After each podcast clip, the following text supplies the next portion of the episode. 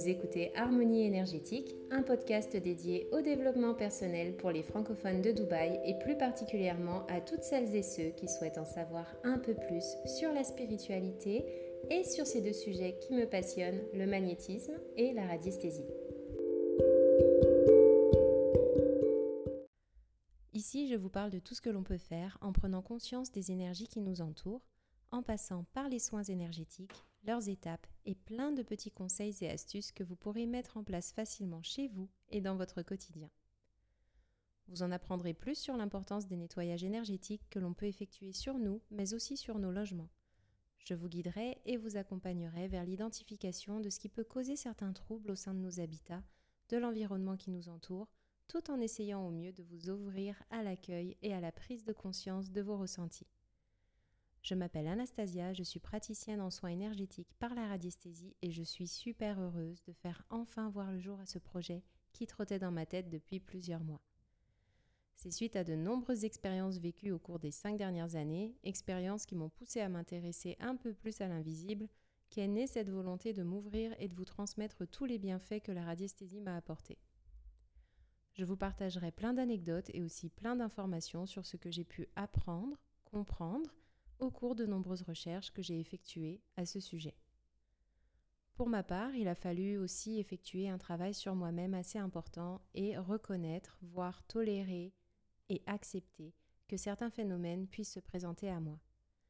C'est un énorme travail de remise en question sur tout qui s'est alors mis en place, à commencer par mes croyances, l'éventuelle possibilité qu'on soit baigné dans un monde dont nous ne connaissons qu'une infime partie, ainsi que la place que j'occupe au sein d'un entourage forcément toujours ouvert à tous ces sujets. Ce que je partage ici avec vous, ce n'est donc ni plus ni moins que mes expériences personnelles et ma propre vision, donc mon point de vue sur un sujet qui est encore une grande source de mystère pour beaucoup. Alors si tu es curieux et que ce sujet t'intéresse, reste à l'écoute et c'est parti.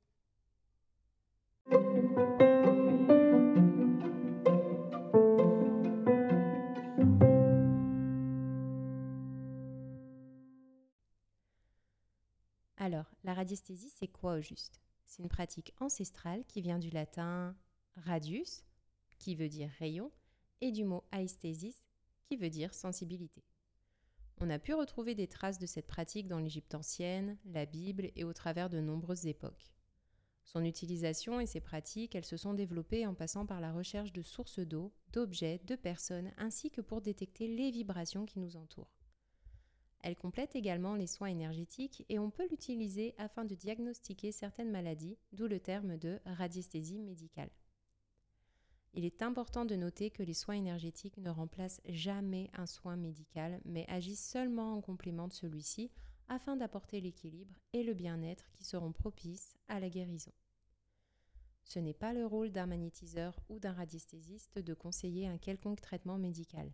Il pourra cependant faire le lien entre les déséquilibres énergétiques et la cause de certains mal-être.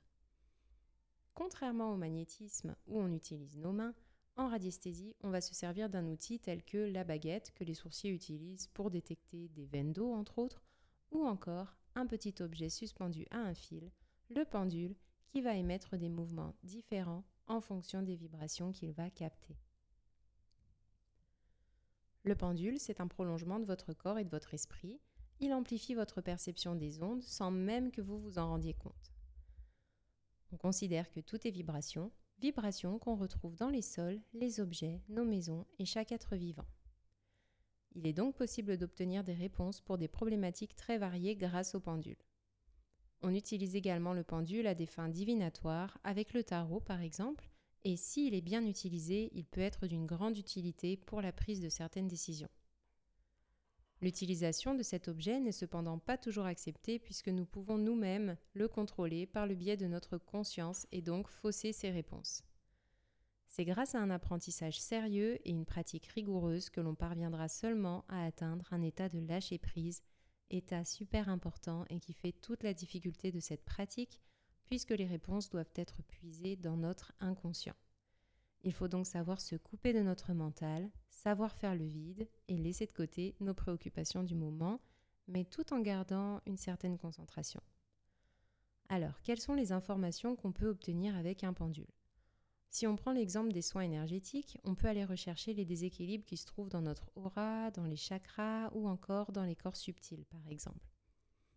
En ce qui concerne le nettoyage énergétique des habitats, on peut aller rechercher les nuisances géobiologiques, les rayonnements négatifs qui peuvent être émis par certains objets, et on peut aussi aller jusqu'à détecter les mémoires des lieux et les mémoires des murs.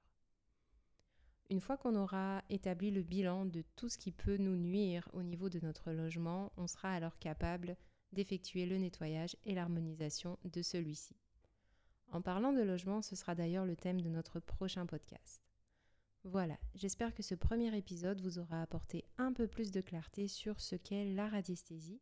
On passera dans le vif du sujet la semaine prochaine avec l'épisode numéro 2 qui nous parlera des soins énergétiques de l'habitat et des types de nuisances qui peuvent nous affecter au sein de notre logement.